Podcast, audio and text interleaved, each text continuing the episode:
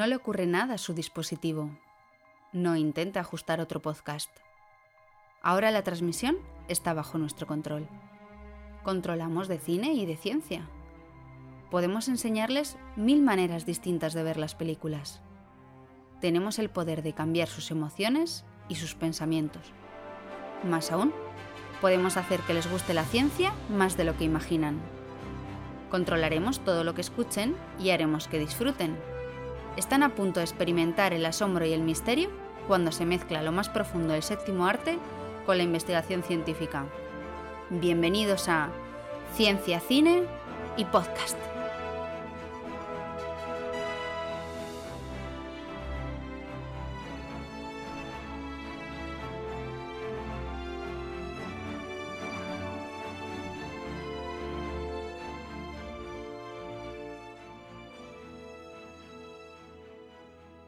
Bienvenidos al undécimo episodio en el que hablaremos sobre ¿cuánto vale una idea?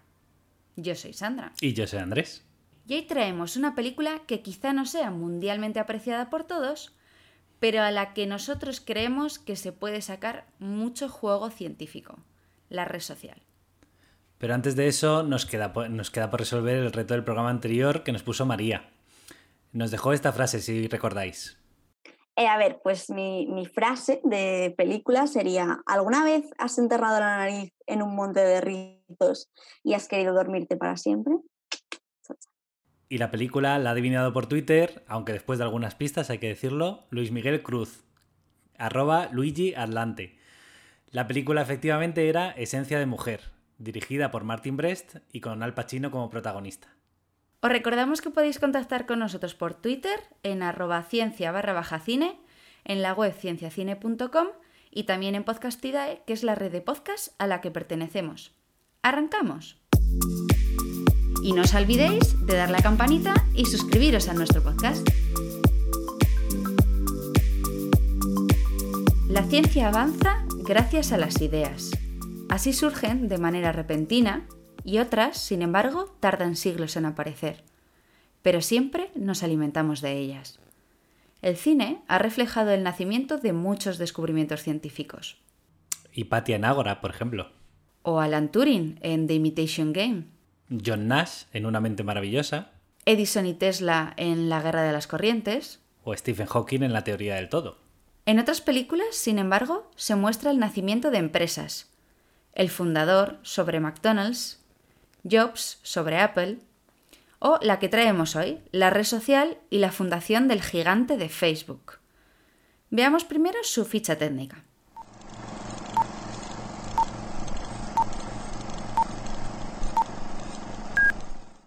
Año 2010. El director es David Fincher, que también dirigió El Club de la Lucha, Seven o El misterioso caso de Benjamin Button. De protagonistas tenemos a Jesse Eisenberg, que hace de Mark Zuckerberg, Andrew Garfield, que es Eduardo Saverin, o Justin Timberlake, que hace de Shane Parker. El guion es de Aaron Sorkin, que también escribió el guion para Algunos Hombres Buenos o incluso Moneyball. Del que ya hemos hablado. Sí. Ganó tres premios Oscar, guion adaptado, banda sonora y montaje. Cuatro globos de oro, incluyendo Mejor Película y Mejor Director, y tres premios BAFTA. Y hoy traemos esta película porque nos queremos preguntar sobre cómo se producen las nuevas ideas, cuál es su valor, su desarrollo y qué paralelismo hay entre la ciencia y el emprendimiento. ¿Qué nos diferencia? ¿En qué nos parecemos? Y para hablar de esto, hemos traído a Jaime García González. Es ingeniero de minas y tiene un máster en Ingeniería del Petróleo y Mercados Financieros. Se dedica a consultoría, bueno, se dedicaba a consultoría, pero desde hace un año es fundador de la empresa Clip.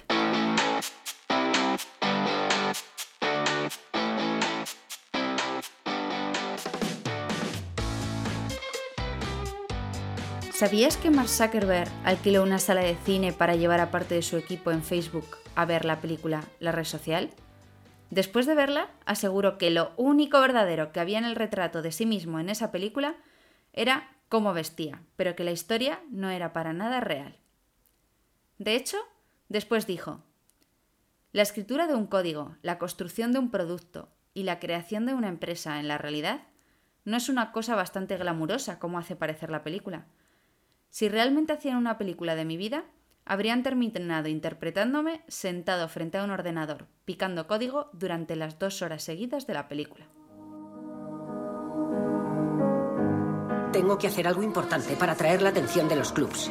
¿Por qué? Porque son exclusivos y divertidos y te dan una vida mejor. La gente quiere meterse en Internet y ver a sus amigos. ¿Por qué no hacer una página web que lo ofrezca? Te hablo de coger toda la vida social de la universidad y colgarla en la red. ¿La página ha tenido 2.000 visitas en dos horas? 20. 20.000. Esta idea podría valer millones de dólares. ¿Millones? Nos ha robado nuestra página. Aquí dice que hemos robado el Facebook. Ya sé lo que dice. ¿Y es verdad? Un millón de dólares no mola. ¿Sabes qué mola? Mil millones de Te dólares. vas a quedar atrás. Esto va más rápido. ¿Cómo que voy a quedarme atrás? Tenemos que llevarle ante un tribunal Me federal. muero de ganas por ponerme a tu lado a ver cómo nos firmas un Si cheque. fuerais los inventores del Facebook, habríais inventado el Facebook. ¿Hay algo que tengas que decirme? Tus actos podían haber destruido todo en lo que he estado trabajando. Hemos estado trabajando. ¿Te gustaba ser un pringao? ¿Quieres eso? Es nuestro momento. Se le acusa de violar de forma intencionada la seguridad, la propiedad intelectual, la privacidad individual. Su mejor amigo le demanda por 600 millones de dólares. En cuanto a los cargos, creo que merezco el reconocimiento de esta junta. Bienvenido, Jaime. Bienvenido. Hola Sandra, hola Andrés, muchas gracias. Bueno, eh, hoy traemos un ingeniero, pero no vamos a hablar con él de ingeniería porque viene en calidad de empresario. Hace menos de un año fundaste Clip, que, y antes de esto pues trabajabas para terceros y quién te iba a decir que, que ibas a estar ahora aquí, haciendo un trabajo pues totalmente diferente, ¿no? Totalmente. Eh, ya no solo un trabajo totalmente diferente, sino una- un estilo de vida completamente distinto. ¿no? Eh, Te ha cambiado la vida ser emprendedor. me ha cambiado la vida. Es una frase como muy de Silicon Valley, ahí de, muy, muy así, pero, pero realmente es así. Me ha cambiado. Muy, muy apropiada para la película. Correcto, correcto. Ya vamos dando, vamos dando pistas. Eh, pero sí, sí, o sea, sin duda me ha cambiado la vida, bueno, a mí y también a, a la gente que, que me rodea, que al final se ha tenido que acostumbrar a, a, pues, a un horario distinto, a unas preocupaciones distintas. Yo ahora me las, las traigo todas a casa, pero bueno, voy mejorando. Bueno. Eh, además, para mí es un honor que, hayas venido, porque como, como amiga tuya pe- pensé directamente en ti, porque envidio mucho, pues Jaime es una persona pues con muchísima sabiduría, siempre está leyendo, es una persona persistente y además tiene un sacrificio por su proyecto muy difícil de ver en mucha gente, pero que, que es característico de, de grandes científicos y, y pensadores a los que admiro. Así que bueno, gracias por venir y vamos a podcastear. Vamos a ello. A por ello. Eh, hoy vamos a hablar de La Red Social, que es una película que se centra en la idea, sobre cómo se creó una de las mayores empresas del mundo, Facebook. Así que nada, vamos a empezar y que nos cuente Andrés la estructura un poco especial que vamos a ir siguiendo nuestro método científico de este episodio. Eso es. Porque bueno, la, la elección de la película a la gente le puede resultar un poco rara. Porque, y de hecho hoy, como has dicho, no hemos traído ni siquiera un científico como invitado, sino que es un emprendedor. Pero bueno, la razón de esto es que estamos preocupados por una cosa muy concreta de la ciencia, que es cómo nacen las ideas, ¿no? Y cómo es posible que ciertas ideas acaben en conocimiento científico y otras acaben en empresas como en Facebook. Y vamos a empezar con una frase. Sí, para, para empezar con esto, vamos a recordar una cita de George Wassenberg, o cómo Jorge, se pronuncia Jorge eso, Andrés, Es español. que dice, la innovación requiere tres cosas, tener una buena idea, darse cuenta de lo que es y convencer de ello a los demás. Y casi nunca es una misma persona la que logra las tres. La red social trata bastante bien esto, porque mucha gente piensa que Zuckerberg es el único que lo creó, pero eso no es lo que parece. Desde luego, cuando se ve la película, parecen cosas muy distintas. En la película nos hacen ver que Face- Facebook surge a raíz de una buena idea, pero bueno, o sea, sale, tal cual se plantea en la película, sale de una venganza personal. Esto es curioso, ¿no? Entonces nos hemos preguntado por los momentos en los que salen las buenas ideas. Es muy conocido el momento eureka de Arquímedes, ¿no? Que estaba en la bañera y que cuando vio cómo el agua rebosaba, descubrió el famoso principio de Arquímedes, ¿no? Y salió ahí desnudo gritando Eureka, Eureka. Hay más casos, ¿no? Están las bacterias de Fleming o los pinzones de Darwin. Pero en las empresas pasa algo parecido. Estoy convencido que cuando los, los fundadores de Google llegaron al algoritmo de Google, también celebraron de alguna manera. O en Facebook, o cuando Apple desarrolló el iPhone, ¿no? O el coche de Tesla. Es que hay un mogollón de ejemplos. Las hamburguesas de McDonald's. En fin. Que, esa película tenemos que dejarla para otro momento, el fundador, pero irla viendo. Que nos la recomendó Jaime. Está, muy bien, sí. Pero es que no nos daba ya para más el, episodio. Entonces, bueno, para romper un poco el hielo, ¿cuál, que, ¿cuál crees que es la gran diferencia que hay entre las ideas científicas y las ideas que hay, que hay en las empresas? Si es que hay diferencias. Eh, o sea, en la semilla no, no hay grandes diferencias porque los dos intentan resolver un problema, ¿no? Y eso, bueno, es, es, muy claro. Pero sí que hay una cosa que esto yo lo he hablado muchísimo con Sandra y que nos reímos mucho a veces cuando lo comentamos, es el tema de la monetización de las cosas. Si tuviéramos que poner una diferencia, un científico, yo conozco pocos científicos, aquí está el 50% de los científicos que conozco. Eh, pero eh, un científico piensa de una manera, desde mi punto de vista, eh, diría hasta romántica, ¿no? Y piensa en resolver un problema y piensa en arreglar las cosas. Yo cuando, y no me tomo como la panacea de los emprendedores, pero si tomo mi ejemplo, yo cuando estaba pensando en una idea, lo primero que hice fue poner números en un Excel no pensaba tanto, o sea, pensaba que resolvía un problema, pero pensaba que la forma de resolver mi problema daba un margen muy alto y daba una facturación alta y que lo podía escalar mucho. Entonces, yo creo que el matiz enorme que define la diferencia está en ese hambre que tienen unos por la monetización y ese hambre que tienen los otros por solucionar un, eh, un problema incluso más grande y pues eso, más, más romántico y que tenga menos que ver con si vamos a hacer de esto algo rentable. Pero en el instituto también inventaste algo. Una aplicación para MP3 que reconoce tus gustos musicales. ¿La intentaron comprar? Microsoft. ¿Cuánto? No la vendí. La subí gratis. ¿Gratis? Sí. ¿Por qué? Aunque hay gente que luego se reconvierte, que empieza de una manera, ¿no? Pero luego le ve el filón y es capaz de dar el salto. Pero es verdad que los científicos no solemos salir de nuestra burbuja. Correcto. O sea, y eso, eh, visto desde mi punto de vista, eh, yo, yo, me acuerdo con más de una idea que me comentaba Sandra, oye, ¿y si hacemos esto, lo otro? Y tú veías el punto de vista desde el que lo estaba tomando Sandra y yo solo era capaz de trasladar eso a decir, vale, de aquí de dónde sacamos el dinero. Y Sandra solo estaba enfocada en solucionar el problema. Entonces, sí que es verdad, el ejemplo de Elon Musk en este sentido es el ejemplo clarísimo de, de bueno, ¿no? de un tío que parece más científico que otra cosa. De hecho, cuando a Elon Musk le hacen entrevistas, oye, ¿cómo es el día a día de un CEO? Dice, no sé, yo estoy todo el día metido en, en el taller o en el laboratorio y tal. Dice, yo no, miro los balances y tal. Yo he sido criticado también por, por eso en ese sentido. Obviamente le tocará hacerlo como todo el mundo. Pero eh, es, digamos, el más híbrido, el que une los dos mundos mejor, yo creo. Eh, hablando de estos, de los personajes que crean cosas, ¿no?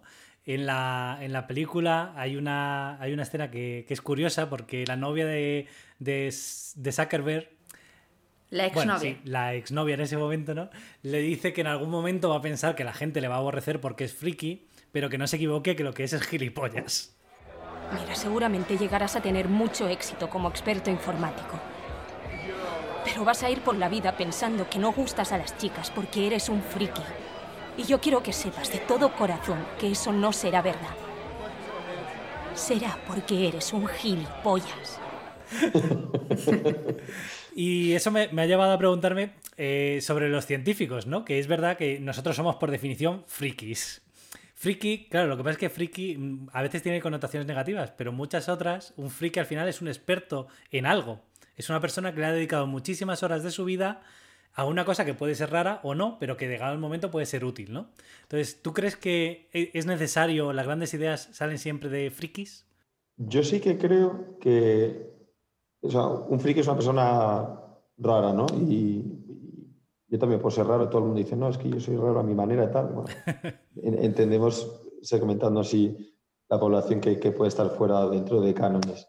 Yo sí que creo que ideas realmente disruptivas, idealmente eh, que pueden cambiar la manera de hacer las cosas, viene de gente que piensa distinto.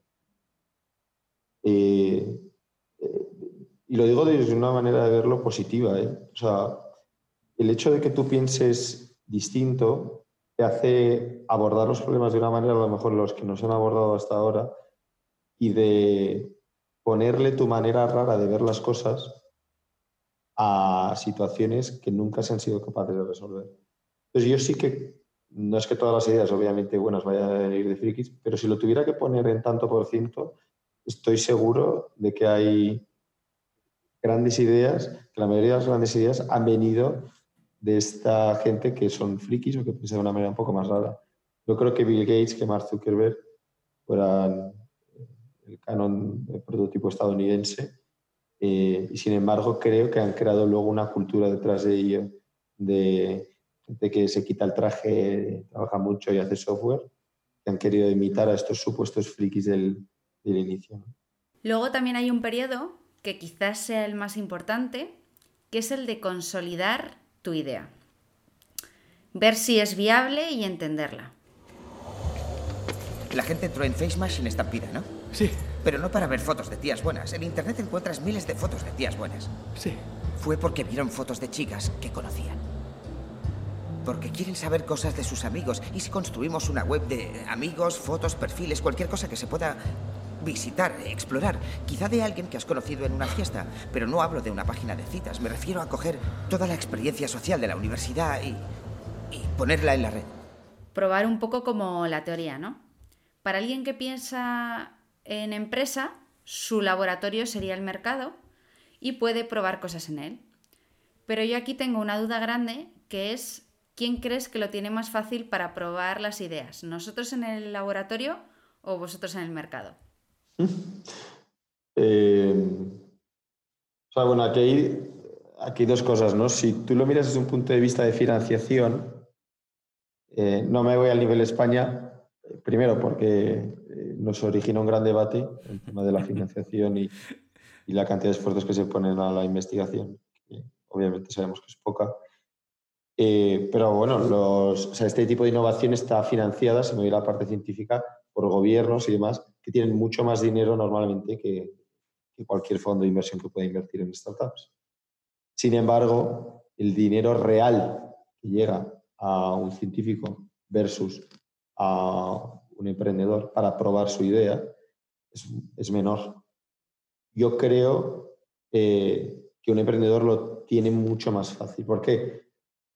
Porque sus ideas tampoco requieren, y más ahora que todo se está democratizando mucho, que cualquiera tiene acceso a determinadas herramientas tecnológicas para probar, que el marketing digital, pues bueno, eh, está haciendo que consumamos como animales, entonces da pie a probar muchas cosas. Yo creo que nosotros, a lo mejor me equivoco, pero tenemos un montón de herramientas tecnológicas porque nuestras ideas requieren de menos capital y luego ahora mismo eh, en el sector en el que estamos los emprendedores hay una burbuja emprendedora y es, es, real. De hecho, ese es el título del libro que me regaló Sandra en su día y es muy, y es muy cierto. Hay una burbuja emprendedora, hay, un, hay una cantidad eh, de dinero puesto casi sin, sin, mucho fundamento para ideas que tampoco sabes si, se van a, si van a funcionar o no. Y esto en el mundo científico, por lo que yo, por lo que yo sé, por lo que me he enterado, no pasa tanto. O sea, si en un mundo científico tengo que eh, presupuestar hasta los bolis que me gasto y demás con salarios realmente bajos, y en un mundo de la startup... Eh, Vamos a hacer una, cuña aquí porque para el que no entienda a qué viene la conversación, es que tenemos que justificar hasta si compramos dos bolis Vic porque he comprado dos bolis Vic y tenemos que hacer una memoria justificativa de por qué necesito dos bolis de 40 céntimos. Correcto. Entonces, ahora mismo, ¿eh? supongo que para los emprendedores de hace 40 eh, años o 30 años, que ahora se les llamará empresarios, eh, yo, creo que ahora mismo existe una facilidad mucho más grande, un acceso a esa financiación mucho más grande porque, porque es sexy, porque se ha sabido vender bien, porque hay el marketing este todo de alrededor de Facebook y demás. Entonces, por un lado está la financiación. Y por otro lado, lo que comentaba antes, son ideas eh, creo, habrá, habrá excepciones, ¿no? pero menos intensivas en capital para poder desarrollarlas. O sea, que no es, no es tanto el laboratorio para, eh, para, ti, sino el dinero inicial que requiere probar, ¿no? Sin duda. O sea, creo que mm, probar en un laboratorio y probar en un mercado, eh, dependiendo del dinero que tengas, se puede convertir una tarea imposible o en algo relativamente, en algo no fácil, porque nunca es sencillo probar una idea, pero por lo menos en algo que se pueda ejecutar. Bueno, aquí Sandra nos puede decir cuánto cuesta cada uno de sus ratones. Sería, la gente se asustaría de cuánto valen mis ratones. Pero sí, nos hemos gastado 80.000 euros en ratones, que puede parecer que, que es muchísimo, pero que no es tanto. Para el tiempo eh, que se llevan usando, ¿no? Claro, no. Bueno, eh, hay gente que no se puede permitir eso, ¿no? Con eh, el lujo de, gastar ese dinero para probar una idea. Pero bueno, vamos al segundo punto de la película, que es el darse cuenta de que la idea es buena. Joder, qué buena pinta. Tiene muy buena pinta. Es limpia y sencilla. Nada Disneylandia, nada de tías desnudas. Pero mira. ¿Qué has escrito? Situación sentimental. Me interesan. Eso es lo que mueve la vida universitaria. ¿Tienes sexo con alguien o no? Es por lo que la gente va a ciertas clases, se sienta donde se sienta y hace lo que hace. Y en esencia, en eso va a consistir de Facebook. La gente se ahorrará toda esa parafernalia. Existe la posibilidad de que realmente puedan... Echar un polvo. Conocer a una chica, sí. Está muy bien. Y eso es todo. ¿Qué quieres decir? Que está lista. ¿Está lista? Sí. ¿Ya? Eso es todo. Aquí yo creo que la película lo hace bastante bien porque muestra que hay varias personas que se dan cuenta de que hay una buena idea detrás, ¿no? Pero solo hay una que la lleva a cabo. Y aquí yo quiero hablar de una conversación que tuvimos Jaime y yo estas vacaciones, con una frase que él me dijo, que a mí se me quedó como muy grabada y, que quiero que, que nos la explique a todos, que fue, Sandra, si tienes una idea, exprímela exprímela a fondo, que es mejor exprimir una única idea que tener muchas ideas y no llevar a cabo ninguna. Entonces, cuéntanos esto un poco porque eh, creo que tiene bastante relación también con nuestro trabajo. Sí, eso, es algo que en general pues bueno, está muy en la cultura emprendedora. Desde mi punto de vista, o sea, yo creo muchísimo en, la, en el centrarte y en también es porque mi personalidad es más así, ¿no? soy muy obsesivo con las cosas. yo creo mucho en el, si tienes una idea, y esto quizás haya una parte en la que se comparte mucho con el mundo científico, se tienen que poner todos los esfuerzos en esa idea y probarla como si no hubiera mañana. Cuando se te agotes tus balas, prueba otra idea. Eh, me parece mejor el eh, pecar de oye, tío, esto no va a ningún lado, te estás esforzando demasiado, a, picar poquitas ideas y no, llega, y no llevarlas hasta, hasta el final. Claro, aquí vuelve a pasar otra cosa, ¿no? Que en qué momento, o sea, bueno, primero, de cuánta gasolina en euros dispones para probar tu idea, lo que comentábamos antes, y, y a la personalidad de cada uno, hasta cuándo puede eh, tu persona eh, apoyar esa idea a muerte y dónde está la resiliencia ahí, ¿no? Yo eh, eh, creo que... Eso es algo muy de científico, ¿eh? En, en, una tesis. efectivamente, creo que es el ejemplo perfecto de lo que pasa en una tesis, ¿no? Porque al final una persona que está cuatro años luchando para llegar en el experimento, ¿no? Y conseguir los datos que, que él necesita, estudiando un tema, leyendo, haciéndose experto, eh, al final es, la persona que aguanta ¿no? y que prueba la idea hasta el último, hasta el último momento. Eh, esto es comparado con el cine podría ser como los estrenos, ¿no? Que, llegan en el fin de semana y si no triunfan, pues se quitan. Eh, eso no pasa en los emprendedores que triunfan o en, o en los, los, doctorandos que consiguen una buena tesis, es porque han estado mucho tiempo luchando por ella, ¿no? ¿Crees que quizá... Pero muchos mueren también en el intento, ¿eh? Igual que mueren tanto doctorandos como emprendedores. Correcto, correcto, correcto. Sí, las estadísticas no son muy buenas. No, no, no, no, no. Pero ¿crees que quizá no nos dejamos suficiente tiempo para darnos cuenta de, las buenas ideas? Yo creo que... Vamos muy rápido, la vida eh, nos exige, venga, vamos a lo siguiente. Y yo creo que, yo creo que sí, yo creo que no nos dejamos el suficiente tiempo para... Lo que pasa es que hay que valorar bien eh, eh, qué ideas y qué tiempos, ¿no? Una idea, desde mi punto de vista, pues un software para arreglar un problema cotidiano de tu vida, una aplicación que te traiga la comida a casa y demás, es un concepto sencillo, es algo básico. Ideas básicas, desde mi punto de vista, tienen que tener un, un encaje en el mercado relativamente rápido. Ideas complejas que intenten solucionar algo más complejo tienen que tener un periodo de maduración más alto. Es inevitable. Y con lo del tema de lo de las muertes y demás, yo creo que aquí hay que poner un poquito de luz en determinadas cosas. Yo me acuerdo cuando fui al fondo de inversión que invirtió en nuestra empresa al principio, era un fondo que tenía una tasa de éxito altísima en estas empresas no se mueren y tal. Y decían, no, es que solo el 70% mueren.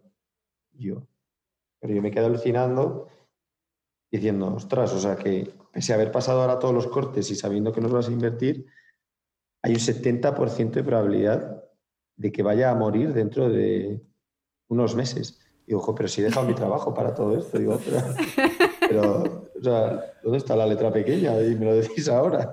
¿Qué es esto? Bueno, pero pensado, pensado desde su punto de vista, es un riesgo, ¿no? Porque ellos saben que el 70% de las veces van a fracasar invirtiendo en... Correcto, correcto, correcto. Que es un poco, quizá nos falta en la ciencia eso, el que la gente gaste sin importarles si fracasas o no, porque hay que probarlo. Efectivamente. O sea, yo creo que el modelo eh, que tiene la gente del, del capital riesgo que dice oye, yo voy a invertir en 10, sé que 9 probablemente van a palmar. Pero esa que sobrevive me da los beneficios suficientes para cubrir las pérdidas del resto de 9. Yo eh, desconozco si esto se podría llegar a aplicar en la ciencia, pero para mí sería un, vamos, visto desde fuera, sería un salto, sería un salto brutal, porque se dan muchísimas más oportunidades y al haber muchísimas más oportunidades hay muchas más posibilidades de que nazca eh, un hiperideón, que luego ese hiperideón se monetice y salga un producto fantástico.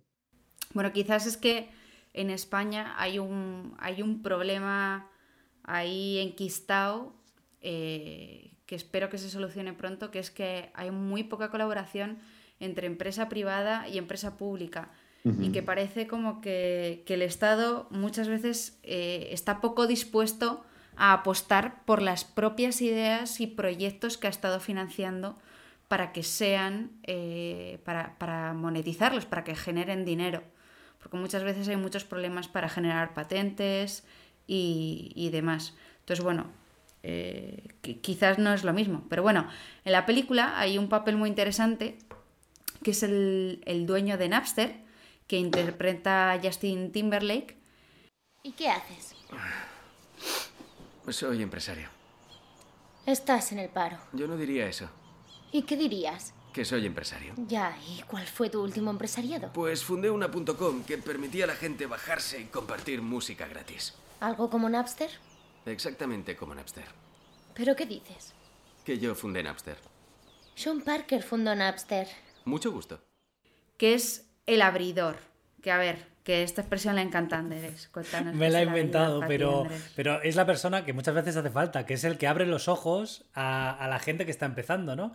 Y este en la película abre los ojos y las puertas, porque también es el que les consigue la financiación, ¿no? Por un lado, les abre los ojos a decirles, oye, que podéis ser muy grandes, y por otro lado, les abre las puertas para llegar a ser grandes. Sí. Entonces, bueno, en, encontrar así, alguien así, para una empresa no es fácil. Pero es que en ciencia tampoco lo es, porque los proyectos son súper competitivos. Entonces, en, en ciencia sería algo así como conseguir un mecenas y dependemos casi exclusivamente de la financiación pública, en España, ¿eh? no, no estamos hablando en otros sitios del mundo. Y es un problema muy grande. Entonces, ¿cómo crees tú o, o crees, cómo crees que se podría cambiar esto? O sea, yo, yo creo que al final todo y va con lo que decíamos antes, ¿no? Yo, creo mucho en el foco de las cosas. Creo mucho en que si tú quieres algo, tienes que eh, conseguirlo o tienes que destinar X recursos, X tiempos para hacerlo. Desde este punto de vista, debería existir una persona que su trabajo dentro de los proyectos que tiene la universidad fuera ese exclusivamente. Porque si tú lo que le vas a pedir a, la persona que está haciendo el doctorado es que esté en el laboratorio, que dé clases, busque dinero, eh, que presupueste los bolis y los ratones, no tiene, no, tiene sentido lógico desde el punto de vista de la financiación del proyecto que esa persona sea la encargada de hacer eso. Tendría que haber una persona, eh, no, sé cómo se llamaría, pero que sería la, la, persona encargada de buscar financiación de los proyectos, obviamente que tuvieran sentido, pero que su único trabajo fuera ese y que fuera por resultados o por lo que fuera, pero que fuera su dedicación como lo puede ser eh, la vuestra, informaros, ser esos dueños totales de la idea y de, y de vuestro área de trabajo. Para mí es la focalización de una persona puesta ahí, que obviamente tendría que pagar en ese sentido la universidad, pero va a haber, vamos, va a haber el retorno en el muy corto plazo. O sea, creo que sería una inversión muy fácil por parte de, de hecho, muchas veces hablamos, eh, para mí, por ejemplo, eh, que es un poco lo que tú dices, no todas las investigaciones tienen por qué monetizarse. O sea, para mí el valor del conocimiento muchas veces supera al valor económico y hay muchas investigaciones que quizás ahora no puedan reportar, bueno, ni ahora ni en el futuro, un valor económico propiamente dicho, pero sí que aportan un valor de conocimiento que va un poco más allá. Pero quizás hacer esto que tú dices de hacer un foco en emplear gente eh, que monetizase bien, que patentase todos estos experimentos e ideas científicas que, sacamos en universidades, en centros de investigación, podría hacer como, como los fondos de inversión, ¿no? Que una buena idea o un proyecto de investigación bueno que se monetiza sirve para pagar muchos otros proyectos que o no llevan a nada o solamente eh, bueno, solamente no, o, que sirven para aportar conocimiento. O sea, que quizás sí que sería una buena estrategia, pero bueno, no parece que estén muy por la Yo, bueno, por compararlo, hay, dos cosas. Una, algunas universidades ya empiezan a tener eh, pues un contacto con empresas, ¿no? Se empiezan a abrir a empresas, pero estamos muy lejos de lo que podría ser Estados Unidos, por ejemplo, ¿no? Pero en muchos proyectos, especialmente los europeos, por ejemplo, sí que se paga un gestor para que lleve eh, toda la, auditoría económica, digamos, o toda, toda la financiación. Eh, ¿Por qué no pagar del dinero del proyecto a una persona que se dedique sencillamente a buscar la financiación futura con empresas, ¿no? Es un poco, sería ese facilitador, pero que se dedique exclusivamente, mientras los investigadores investigan, se dedique exclusivamente a luego sacarle provecho a lo que hacen los investigadores. Bueno, en las que se puede. En las que se puede, sí. No... la, gente que, que, que, investiga en agujeros negros, no nos metemos con vosotros. Pero ya nos quedó claro que la gente que investiga en agujeros negros, que a primeras no sirven para nada, pueden servir de mucho. Ahí, nunca se sabe. Nunca en el episodio 7 de Moneyball, que nos contaba Carlos lo que hacía. Sí, sí. Y bueno, otra, otra de las cosas que, mm, relacionado con este tema, el tema de los fracasos, ¿no? De los problemas que hay por el camino. A mí me, surge una, duda que, bueno, es una pregunta un poco graciosa, pero los temas personales, en la película se ve que los temas personales al final también juegan un papel importante, ¿no? Los puñales por la espalda, los secretos, el voy a hacer esto pero no se lo voy a decir a esta persona, los acuerdos falsos, de toma, firma esto y no me lo leo. ¿Qué mundo crees que es más peligroso? Eh, ¿El de la empresa o el mundo científico? Porque nosotros somos bastante, bastante inocentes. Bueno, depende en qué. Eh. Yo. La, gente. para publicar hace cosas Sí, sucias. pero somos muy inocentes exigiendo nuestros derechos. Sí, De- sí, sí, eso sí.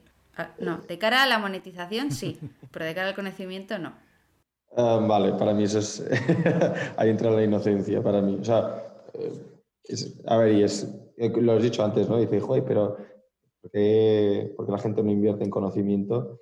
Y yo me imagino eh, venderles a mis inversores ah, conocimiento cuando me peleo hasta el último céntimo de no, pero tienes que conseguir este rendimiento, no tal. Se me haría difícil meterles eso en la cabeza. Quizá no son el público, ¿eh? pero, pero, pero sí es complicado. Yo creo que el mundo emprendedor eh, cada vez es más competitivo, o sea, al haber más dinero nacen más ideas y entonces hay más gente compitiendo entre ellas. Eh, y creo que se, se canibaliza un poco en ese sentido. Sí, Entonces sería buena. Si quieres, por poner un ejemplo, eh, veo mucho el mundo LinkedIn, ¿no? Y cómo gente que está en una empresa vuela y en menos de un año ya está en otra.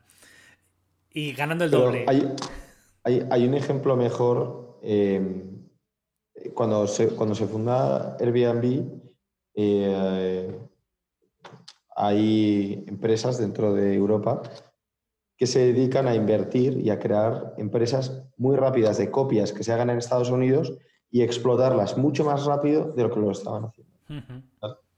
Entonces, eh, en Alemania se creó una compañía, a la vez que Airbnb, que le pusieron el doble de financiación triple de financiación, que tenía muchos más empleados, que tenía una oficina mucho más grande y que lo que quería ser es ese gigante que se convirtió en Airbnb, que bueno, que ahora se la ha pegado por lo que se la ha pegado, pero, pero, pero quería hacer eso, a través de solo copiar una idea. Era exactamente el mismo método de alguien que se enteró y que tenía mucho dinero para plagiarlo. Eh, ¿Cuál era la idea de fondo de estos inversores para invertir en esto? Pues bueno, esperar a que Airbnb también se hiciera más o menos grande y para que entrara en el mercado europeo no le quedase otra que comprar a esta empresa. Si tú lo miras desde fuera, desde el punto de vista también intelectual, dices, joder, ¿qué mérito tiene esto? ¿no? Si has copiado una idea, lo has metido aquí en este mercado porque tienes un montón de dinero y los puedes hacer rápido porque tienes un montón de dinero. Pero sin embargo, la, bueno, una serie de avances dentro de Airbnb, de la experiencia, del tema de la profesionalización en, todo lo que son las fotos para que tuvieras a casa, el tema de puntuación de los hosts y demás, hizo que la experiencia del cliente fuera tan buena que se acabó deteriorando por sí misma la empresa europea y como ya nunca eh, Airbnb eh, tuvo la necesidad de comprarlo porque su producto era mejor en Europa, esa empresa eh, acabó muriendo y luego creo que se malvendió en el futuro. Esto, que para, esto en el argot de, de startup se llama copycat, que es veo una idea normalmente en Estados Unidos, me la traigo a mi casa y la quiero hacer aquí a nivel local.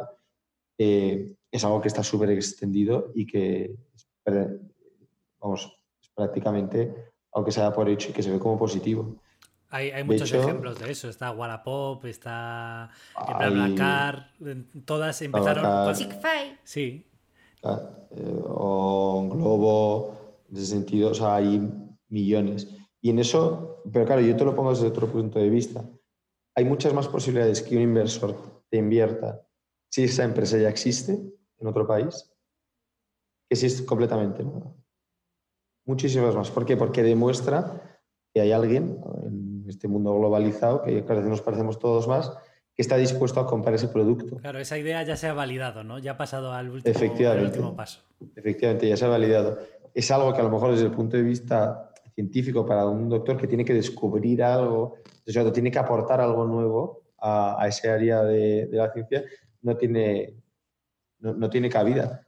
Pero yo creo que es algo que cada vez en el, en el mundo emprendedor se va, se va a exportar más. Chicas, ¿cómo se llamaban? Dicen, los hermanos Winklevoss dicen que les has robado su idea. Eso me parece como mucho un ligero fastidio. Ah, Pues a ellos les parece un robo de propiedad intelectual. Mira, ¿Por qué no me lo enseñaste? iba dirigida a mí. Dicen que robamos de Facebook a Vivian Arendra y a los Winklevoss. Ya sé lo que dice. ¿Lo hemos hecho? ¿Hecho el qué? Déjate de gilipolleces. Mírame. Dice que podríamos enfrentarnos a acciones legales. No, dice que yo me podría enfrentar. Esto es de un abogado. Deben creer que tienen fundamento. El abogado es de la empresa de su padre. ¿Tienen fundamentos? Sí, que nuestra web es guay, popular y Harvard Connection es cutre. Guardo, no he usado nada de su código, te lo prometo, no he usado nada. Mira, quien fabrica una buena silla no le debe dinero a los que hayan fabricado sillas alguna vez. Ellos me enseñaron una idea y la mía era mejor. ¿Por qué no me enseñaste esta carta? No creí que fuera para tanto. Claro, aquí estás lanzando un punto importante que es el de llegar primero. ¿Que es un buen tío? No sabemos que no lo sea. Sabemos que nos ha robado la idea y que nos ha mentido a la cara un mes y medio. No, nunca nos ha mentido a la cara. Vale, nunca nos ha visto la cara. Ha mentido a la cara de nuestro email y se cobró una ventaja de 42 días porque él sabe algo que al parecer tú no sabes, que llegar el primero lo es todo. Participo en competiciones. No me des lecciones sobre la importancia de llegar el primero. Pero, por ejemplo, My- MySpace llegó primero, eh, llegó antes que Facebook. Y, y- y Facebook fue, y en la película sale, ¿no? De- es Sí, algo que sí que se Mark compara con Zuckerberg, MySpace, sí, efectivamente. Ma- Mark Zuckerberg lo pregunta cuando Mm. los gemelos eh, le dicen, "Este- no, pero mira esta idea y tal, y Mark Zuckerberg es el primero que dice, vale, pero ¿cuál es la diferencia con MySpace? Y ellos le dicen la exclusividad. Vale, verás, eh, trabajamos en algo desde hace un tiempo que nos parece genial. Se llama Harvard Connection. Uno crea su propia página, intereses, biografía, amigos, fotos, y la gente puede entrar, ver tu biografía, pedir que sea su... Ya, ¿y en qué se diferencia de MySpace o Friendster? Harvard.edu. Harvard EDU es la dirección de email más prestigiosa del país. La web se basa en la idea de que las chicas... No queremos pecar de falta de delicadeza, pero... Las chicas quieren salir con los de Harvard. Divya y mi hermano pasan de la falta de delicadeza. La principal diferencia entre lo que estamos contando y MySpace o Friendster o cualquier red social Es la exclusividad. La exclusividad. Lo que dicen es harvard.edu. Eso es la exclusividad y es lo que vendió Facebook. Son matices, al final, los que te hacen ser el mejor eh, y dominar. Y luego hay un punto de vista, y esto es muy del sector emprendedor, que no es ser el primero, eh, tampoco te, te garantiza nada. Ahora, ser el más rápido te garantiza muchas cosas. La velocidad dentro del mundo emprendedor, por eso se vuelve tan competitivo, lo puede llegar a ser todo.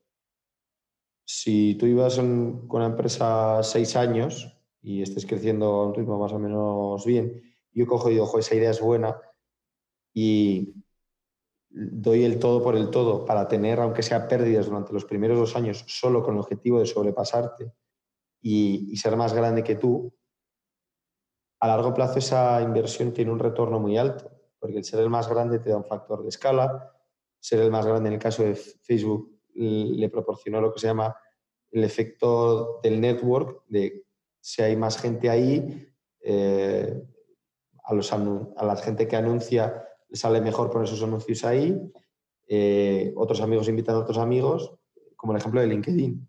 Cuanto más gente hay en LinkedIn, más reclutadores vienen a LinkedIn, que entonces pagan por ello. Cuanto más reclutadores hay, hay más gente quiere poner su perfil ahí para eh, buscar trabajo, etcétera, etcétera. Entonces el factor de escala te da prácticamente todo. ¿Ser el primero? No. ¿Ser el más rápido? Seguro que sí, porque la escala tiene unos beneficios clarísimos. Esto me está, me está surgiendo una comparación con la escalada, ¿no? Como el que sube al Everest, el Everest y consigue llegar ahí el primero y luego el que lo consigue hacer en menos de una hora. Bueno, creo que ahora hay un tío que corre y que sube 8000 corriendo y que lo que trata de hacer es batir el récord en velocidad. Ya no es Sí, subir sí, por sí, subir. Entonces la, la meta ha cambiado. La meta es hacerlo rápido. Efectivamente. O sea, pero por lo que, pero porque el premio, desde el punto de vista de la empresa, está en ser muy grande. El, el premio está, y pongo otro ejemplo, cuando, cuando tú estás montando, cuando tú estás montando una empresa y cada semana entran 10 personas nuevas, la gente siente como eh, el hype, ¿no? O sea, se viene arriba con esto de, ostras, somos la leche, vamos a ser el siguiente Google aunque estéis perdiendo dinero y estéis, siendo ineficientes, eh, el, hecho de tener a tanta gente junta y creciendo tan rápido, que se pierda un montón de dinero por el camino, hace que todos se empujen más hacia arriba. Y luego yo creo que tenemos que. Hay un punto que es eh, casi imprescindible discutir contigo, que es el de. Bueno, la película trata sobre todo el hilo conductor, ¿no? Es quién se merece más trozo de la tarta de Facebook. ¿No? Porque Zuckerberg piensa que todo lo ha hecho él. Y eso nos lleva a la pregunta de qué vale más, si la idea, el método o llevarla a cabo. Como cofundador de Facebook, cosa que soy, cúbrete de un batallón de abogados cerdo porque no voy a reclamar el 30%, voy a reclamar el total. En el caso de Facebook, la idea es la gente. La gente quiere ver a sus amigos o quiere mm, saber si están solteros. El método es el propio algoritmo, ¿no? Para organizar a las personas y darles lo que quieren saber y convertirlo en una red.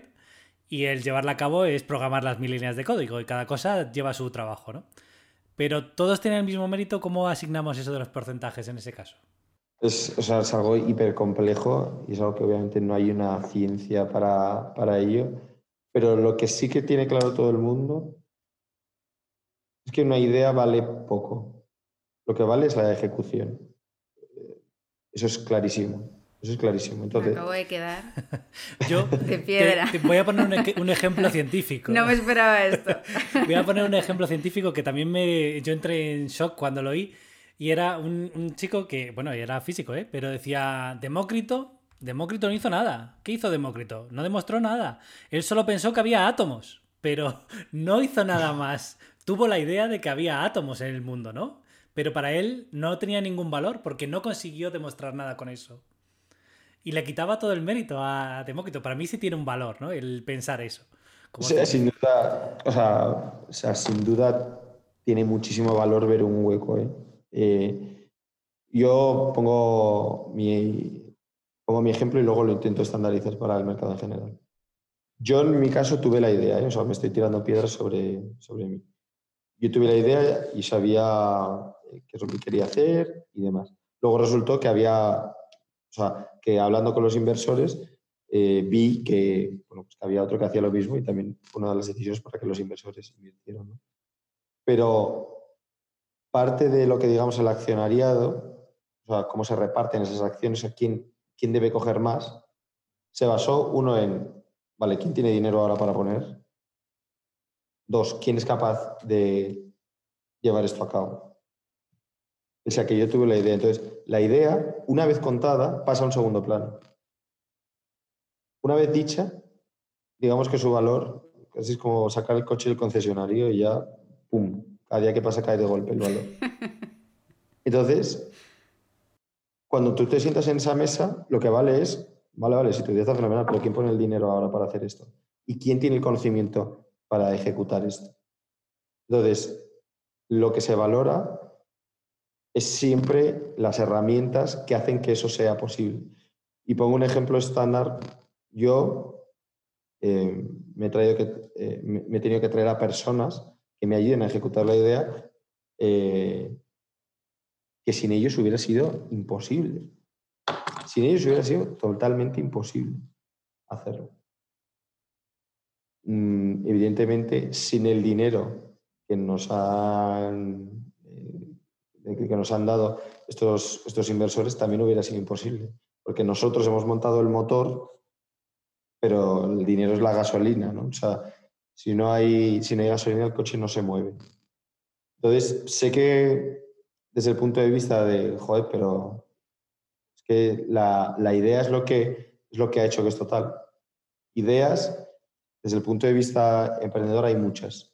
Ejecuciones buenas hay menos, hay muchas menos. El ejemplo de MySpace es un ejemplo muy bueno, el ejemplo de Airbnb, pues decía, eh, eh, es otro, y con este mil y un ejemplos que pueda haber. De hecho, el hilo conductor de la película es el juicio por la propiedad de Facebook. Hay tres, personas que han, han, participado de alguna forma. Está Zuckerberg, su amigo Eduardo y luego los gemelos de, de Harvard. Señor, Robar contraviene las normas de la universidad, no hay más. ¿Y han hablado con su tutor? Sí, señor, y el tutor hizo una recomendación a la Junta Administrativa, pero se niegan a recibirnos. ¿Y han intentado resolverlo con el alumno? No ha respondido a ninguno de nuestros emails ni llamadas telefónicas desde hace dos semanas. No abre su puerta en Kirkland, y lo más cerca que he estado de poder hablar con él cara a cara ha sido cuando le vi en el patio y le perseguí por toda la plaza Harvard. ¿Le persiguió? Le, le vi, sé que él me vio. Fui tras él, pero desapareció. No lo considero un asunto de la universidad. Claro que es un asunto de la universidad. Hay un código ético y un código de honor, y él ha violado El los dos. código ético les compromete con la universidad, no entre ustedes.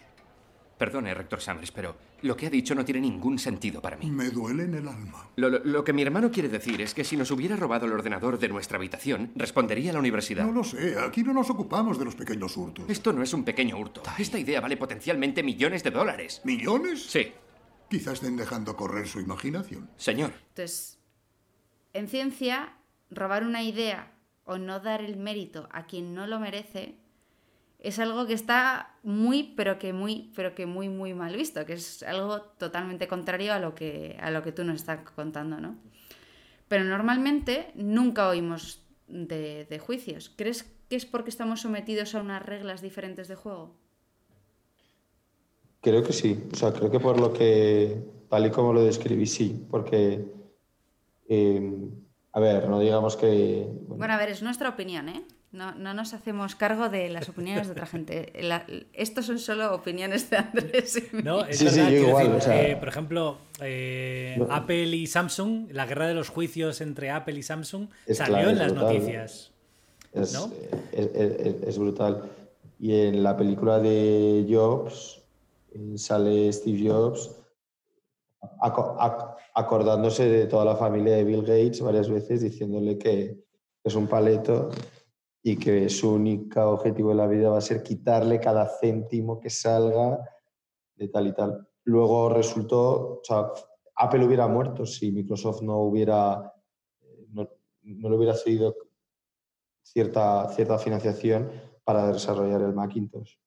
Eh, y los dos colaboraron juntos también en, en el tema del desarrollo de, de Excel. Quiero decir, hay mucha competitividad, hay mucha competitividad por lo que contáis y no, yo no soy la voz de la Asociación de Emprendedores. Eh, No, pero solo queremos tu opinión. ¿no? creo, creo, o sea, creo que el mundo de los emprendedores, en ese sentido, es muy, muy, muy, muy carnívoro. O sea, el- el- hay mucha violencia en ese sentido de, oye, tu idea funciona, no me importa los juicios que pueda haber por medio, porque sé que con dinero y escalándola puedo, puedo ganar suficientemente Comerte. dinero para o comprarte a ti o combatir ese juicio de una manera más o menos tal. Señora, sé que ha hecho sus deberes y sabrá que el dinero no me importa, pero yo podría comprar el campus de Harvard, coger el Phoenix y convertirlo en mi sala de ping-pong.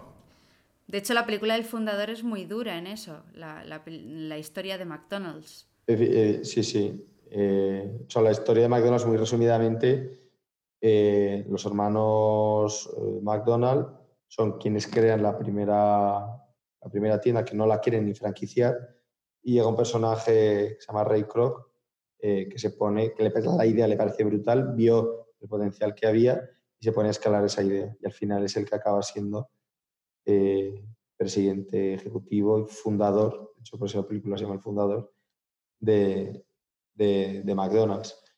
Eh, y, bueno, esa película acaba con una frase brutal eh, que dice, bueno, se, tiene una conversación en el baño, ¿no? Ray Kroc y, el fundador de McDonald's, o sea, y los, los hermanos, pero ¿por qué? Pero tal, ¿por, qué has hecho esto? Es que nos has vapuleado, aparte el hermano tenía problemas del corazón y demás. Y, y Ray Kroc les dice, es que nunca os disteis cuenta de lo que teníais delante. Dice, lo más importante de lo que teníais delante no eran las hamburguesas ni el método y tal. Dice, era McDonald's. Y si lo hubiera llamado Crocs, nadie va a tomarse una hamburguesa Crocs. Pero McDonald's, todo el mundo quiere tomarse una hamburguesa McDonald's. Porque representaba también algo así de familia, de unirse y demás. Y eso es algo que luego han cogido otras marcas. Ejemplo de Telepizza, eso es brutal. Eh, Telepizza, con lo del secreto está en la masa.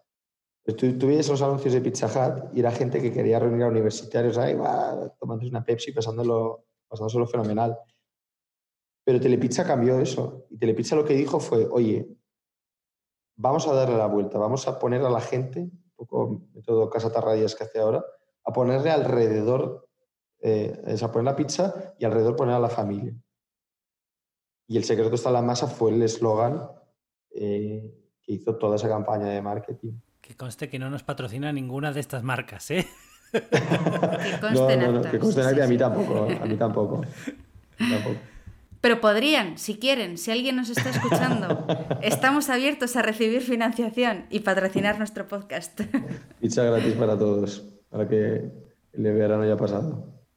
Pues, pues fuera bromas, que lo primero que hice después de, Andrés lo sabe, de grabar nuestro primer episodio fue, fue encargar una pizza.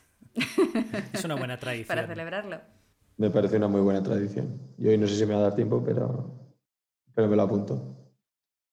Bueno, oye, y siguiendo con la película, eh, otro punto importante que yo creo que merece la pena mencionar. eh, la red social o el nacimiento de Facebook no surge de cualquier lado, surge en la Universidad de Harvard. ¿Ah, sí? Sí, en Harvard todo el mundo inventa algo. Todos los estudiantes de Harvard creen que inventarse un empleo es mejor que buscar un empleo. De modo que lo que les vuelvo a sugerir es que piensen en un nuevo, nuevo proyecto. Lo, lo siento, pero esa no es la cuestión. en, el- en la número uno del mundo. Eh, claro, esto nos lleva a otra parte. Si no estás en el sitio apropiado, si no estás en el momento y en el lugar apropiado, si no tienes la oportunidad, ¿puede triunfar tu idea? Eso, ¿qué- ¿qué porcentaje de éxito se le damos a esa oportunidad? ¿no? Porque si, si no hubieran estado ahí y hubieran tenido los contactos y hubieran eh, podido vender esa exclusividad de Harvard en este caso, ¿qué habría pasado? Yo, O un inversor en el momento adecuado que, que lo conocieron de casualidad también. efectivamente, yo, yo creo que forma parte, y Sandra esto no le va a gustar, pero forma, forma tanto como la propia idea en sí. Y la suerte. Es que la, la suerte tiene un factor brutal en este, en este sentido.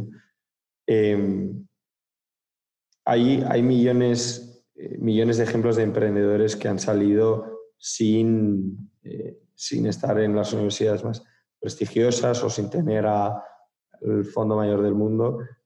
El cliché que se dice siempre de "Bueno, Amarcio Ortega no tiene estudios. Amarcio Ortega es una persona en- entre un millón, pero estadísticamente las personas que, pues que, han tenido acceso a unas ciertas universidades, que dan acceso a cierto, una cierta agenda de contactos, que dan acceso a determinada financiación, te hacen que las probabilidades de estar en el momento adecuado sean mucho mayores. ¿Por qué?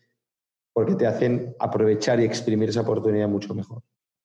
Entonces, yo creo que el estar en el momento hace prácticamente, no te voy a decir todo, pero hace, hace muchísimo por ello. En esto, el, fundador de, Netflix, eh, se llama Reed Hastings, hace un inciso sobre ello. O sea, Reed Hastings llevaba intentando hacer lo que ha hecho ahora con Netflix desde el 2000, pero no existía una tecnología para, para ver las películas on demand por suscripción y demás. Y el tío eh, ma- mandaba DVDs por, por, por correo postal intentando emular esa idea, pero el tío lo tenía en la cabeza. De Netflix al principio eh, estuvo a nivel regional, me parece que siete años o así, y no llegó a ser lo que es ahora. Si no hubiera existido la tecnología en un determinado momento, vete saber si Netflix a lo mejor se hubiera quedado sin caja y no hubiera sobrevivido, y no hubiera sido el gigante que lo que es ahora. Y eso, no estoy diciendo que Netflix sea suerte, pero que hay muchas cosas que necesitan de esa suerte y de esa suerte de estar en el momento adecuado para, que, para que la tecnología soporte tu idea, estar en el momento adecuado para que un inversor te vea donde te tiene que ver. Eh, mi idea, por ejemplo, fue también fruto de un montón de casualidades. Mi idea surgió, surgió de una comida eh, en la que estaba Raquel, lo que nos une a Sandra y a mí, eh, y en la que estaba mi familia, y nos pusimos a hablar de ello de manera casual. Y luego nosotros fuimos pasando una serie de cortos con los inversores de manera completamente casi, o sea, podía haber sido ese inversor como podía haber sido otro. Y resulta que ese inversor estaba pensando, o sea, conocía a mi competidor y estaba pensando en una idea muy parecida a la que, a la que propuse yo. Eso es suerte. Eso, sin duda alguna, es suerte. Y forma parte del juego. Pero bueno, como todo en la vida, supongo. Sí, yo siempre digo esto de que el éxito es talento más suerte, pero que algunos lo consiguen con un 90-10 y otros los consiguen con un 10-90 y habrá gente que lo consiga con un 50-50, ¿no? Totalmente, totalmente. Ahora, la suerte es un poco otra frase muy Silicon Valley, pero la, la suerte se busca. Hay que buscarla. Si te has pateado todos los inversores del universo, te llega la suerte. Si eh, has conseguido eh, dar el, coñazo, perdón por la expresión, a todo el mundo para que se intente unir a tu idea y alguien se unirá, has buscado tu suerte. Es una mezcla de todo. Bueno, pues vamos a tener que ir acabando, lamentablemente. Va a ser mucho más corta que una entrevista, nuestra discusión previa que duró cuatro horas. sí. Que está, la, tenemos grabada y quizá algún día la subamos a YouTube para que sea de conocimiento público porque fue un debate muy interesante. Sí, sí. vamos, o sea, para mí fue una lección como ciencia 101, pero ciencia 101 a nivel inversión y, presupuesto, ¿no? Y yo aluciné. Yo, yo aluciné. Bueno, entonces eh, vamos a hacerte una pregunta y bueno, podemos ir respondiendo las tres, pero queremos principalmente tu opinión, que es, entonces, después de todo lo que hemos hablado, ¿qué diferencia a los científicos de los emprendedores? ¿Es una cuestión mental? ¿Es de oportunidad? ¿Es de dinero? Es una mezcla de todo, ¿no? Es filosofía. Creo que hay una parte filosófica, mental, muy de... Porque son dos personas muy parecidas. Son dos personas que, que creen en algo fuerte, que están dispuestos a hacer un sacrificio brutal por ello y que son frikis. los dos son frikis. Es gente rara. Y raro en el sentido de que pues, estadísticamente hay menos personas así. Luego hay una diferencia clara, ¿no? Que yo eso que decía, ese hambre que tiene el emprendedor por buscar dinero de donde sea. Eh, y luego frases como, como las que dice Sandra, que Sandra cree fervientemente, y yo creo que es importante, en el hecho de decir, es que el conocimiento hay que ponerlo en valor, aunque no de dinero. Es que hay que poner eso en valor.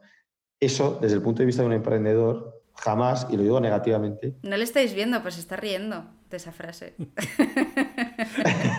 bueno, estoy sonriendo, estoy sonriendo.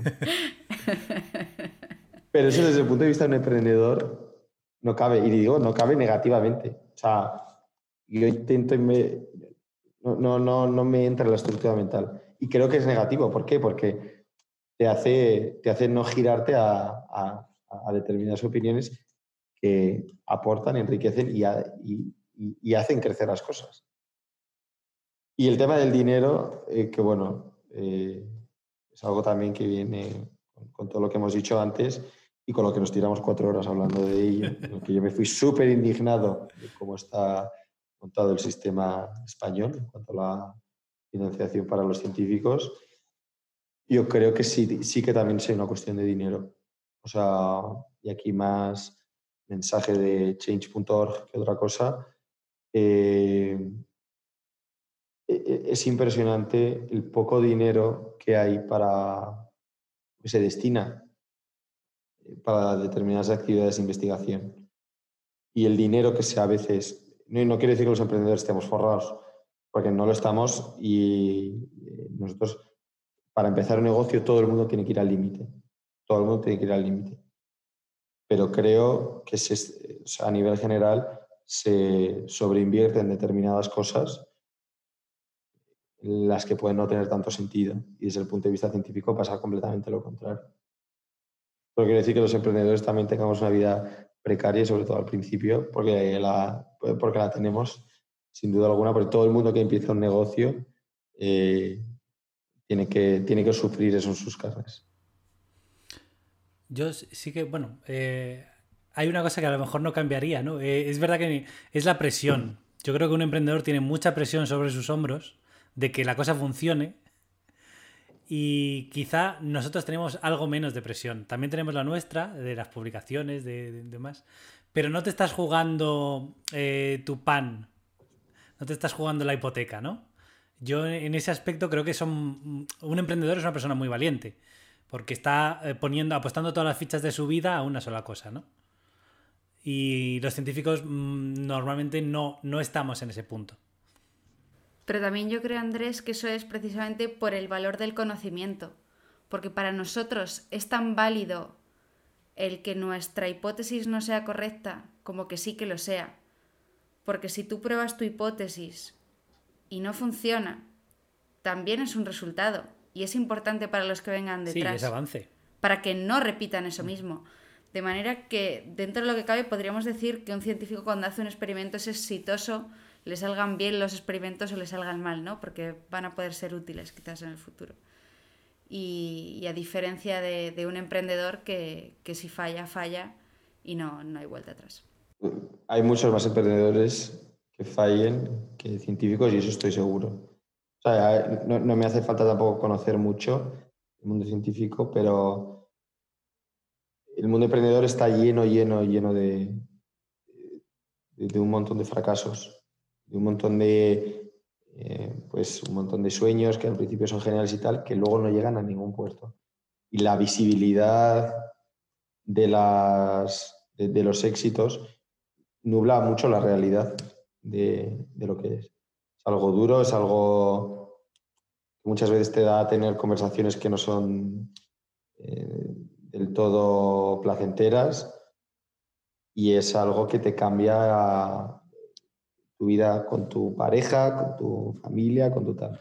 Por lo menos la, primera parte del principio. La verdad que sí que es un sacrificio brutal. habría para hablar mucho, porque quiero decir, en, el momento en el que el emprendedor crece y se le da bien, tiene otra presión, que es la presión de mantener a los que, a los que ha conseguido, ¿no? Para, para montar eso. Ya hay más gente que depende de ti. Ya no es solo la empresa y si se hunde, me hundo yo. Es que también se va, tienes vidas a, eh, a tu cargo. Bueno, de hecho, Jaime está ahora mismo en esa situación, que su empresa no lleva, bueno, ahora el año que viene un año y han crecido muy bien y muy rápido. Nosotros somos... Y, está sometido a mucha presión, ¿no? sí, sí. O sea, nosotros somos ahora pues, más de 30 y 32 personas. Eh, y la presión o la relativizas o te puede con ello. Yo, o sea, hay, veces que pues, te despiertas por la mañana sudando y tal y dices, hostia, ¿qué me pasa? O sea, no estoy preocupado por nada, pero es simplemente que el subconsciente tuyo eh, está muy preocupado. Porque te preocupa mucho el decir, oye, una mala decisión, pues no sé, son 30 nóminas, 32 nóminas, ¿qué hago yo? Eh, ¿Por qué me toca Cuenta 30 porque no se cuenta su hermano y a él, que son los que están ahí. no, pero eh, es curioso porque yo he, tenido esa sensación sin tener gente a mi cargo, pero, pero creo que esto se, se identificará muchísima gente que ha hecho la tesis y sobre todo en los meses finales. Eh, te acuestas y te levantas pensando en una sola cosa, tienes esa. te cuesta dormirte porque estás con esa presión, ¿no?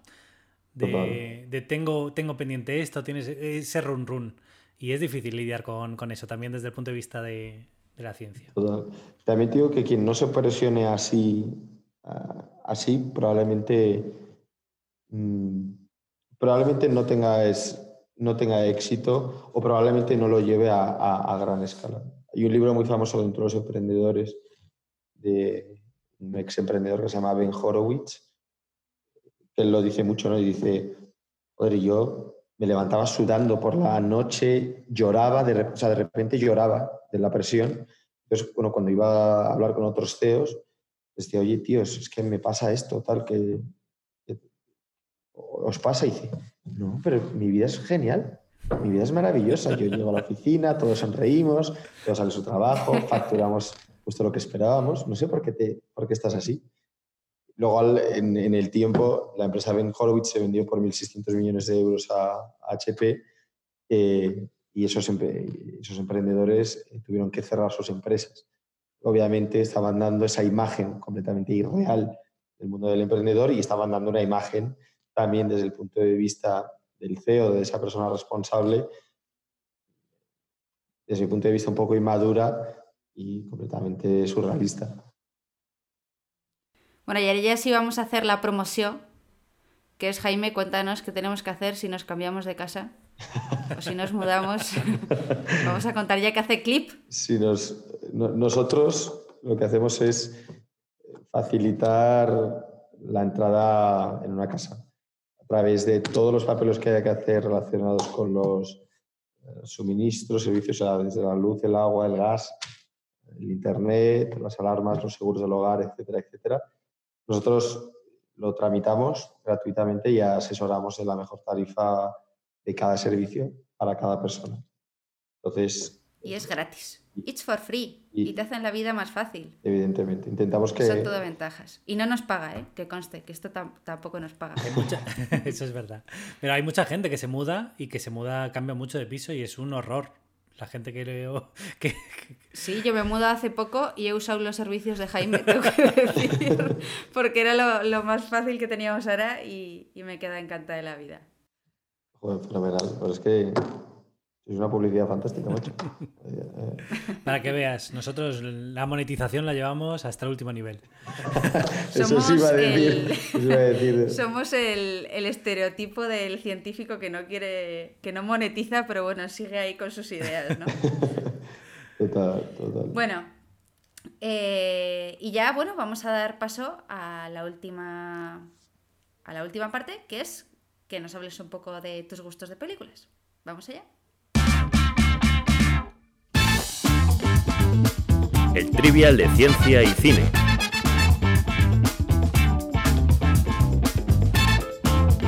Jaime, cuéntanos, ¿cuál era tu película favorita de pequeño?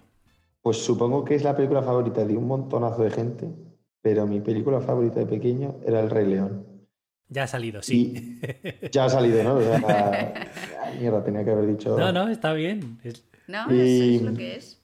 Y bueno, o sea, esto es algo que me ha contado eh, mi padre cuando yo era pequeño. No sé si se estrenó en el 94, 95 por ahí. Y yo era el primer hijo que nacía tanto por la familia de mi madre como la de mi padre. Entonces, pues todos mis tíos me hacían un montón de caso y todos me tenían que llevar al cine a ver el Rey León porque a mí me encantaba. Y me encantaba, pese a que en la escena de la muerte de Mufasa yo me ponía a llorar, pues si la vi 12 veces en el cine, las 12 eh, lloraba, ¿no? Pero me, pero me gustaba un montón porque me parecía genial. Me parecía que tenía pues, un final muy chulo y tal. Entonces me gustaba todo eso de, ay, lo pasa mal y luego lo pasa bien, qué bueno. Eh, y, joder, y a día de hoy, vamos, me alucina. Eh, me decepcionó un poquito la- el remake este que hicieron en Disney, que lo hicieron en real. Eh, pero creo que porque el libro de la selva me puso las expectativas muy altas en, en- en eso. Y me pareció más como un documental he venido a más que, que realmente León. Entonces, no sé. No sé, Es una película que le tengo mucho cariño. Bueno, ¿y qué película puedes ver sin cansarte? Aparte de, de ir al cine 12 veces a ver El Rey León. Aparte del Rey León. Pues hay una película que puedo ver sin cansarme que es. eh, o sea, que es, un- la verdad que es una tontería de película.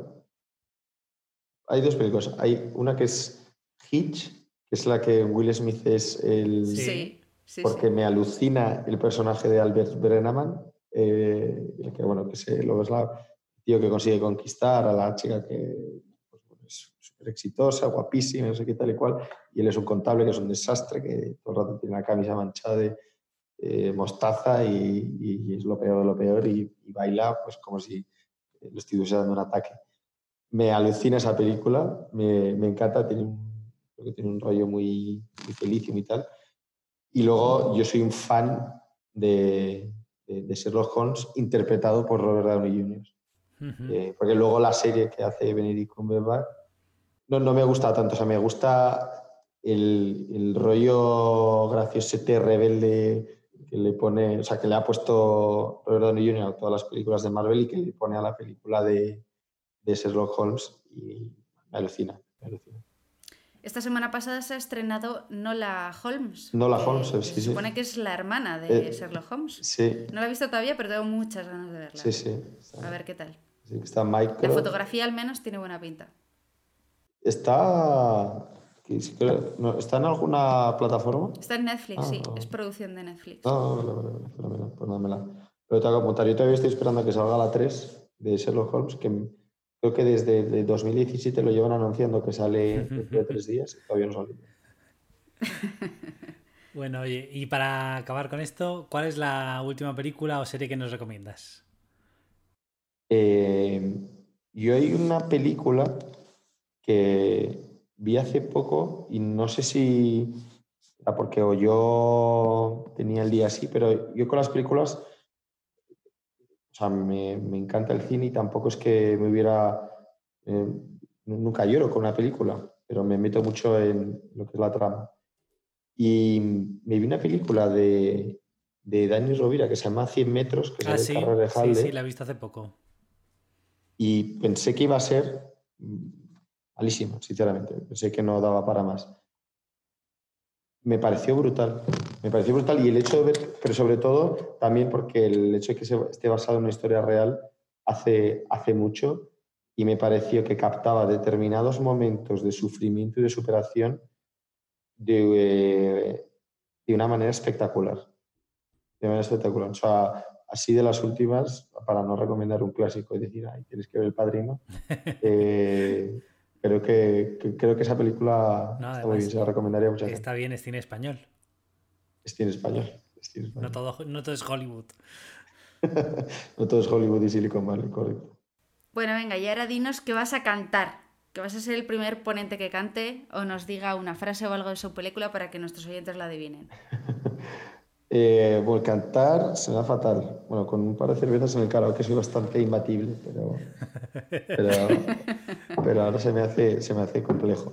Yo voy a decir una frase de una película que me alucina y que le voy a dar un montón de pistas para que se, para que se adivine. Eso. Vale, entonces. Y la frase es la siguiente. No, Ah, ¿no? espera, tengo, tengo que darte yo. ah, me el tienes que dar el paso. Fenomenal. Claro, es que tengo que decir mi frase porque me echaron en cara en el episodio anterior que no la dije. Ah, vale. Que es. Preparados, listos, action. Pues no es tan corto de entendederas como me habías hecho creer, Shirley. Vale. Pues nada, ahí lo dejamos y, y a ver quién la adivina.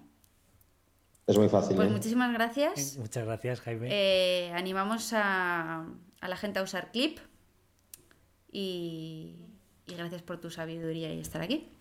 A vosotros, a vosotros por vuestro tiempo, como siempre. Y nada, pero en algunas estar de vueltas y comentarnos nuestros avances como emprendedores y como científicos.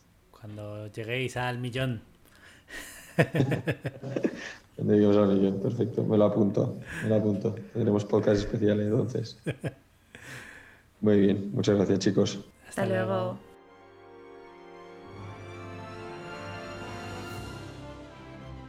Si os ha gustado este episodio, comentadlo por redes, comentárselo a vuestros amigos, a vuestros padres, a vuestros vecinos y volvemos en 15 días con un episodio que será sorpresa tanto para vosotros como para nosotros, porque todavía no hemos decidido de qué va a ir la cosa. Así que ya sabéis, Haced palomitas y, que, la ciencia, os acompañe. acompañe.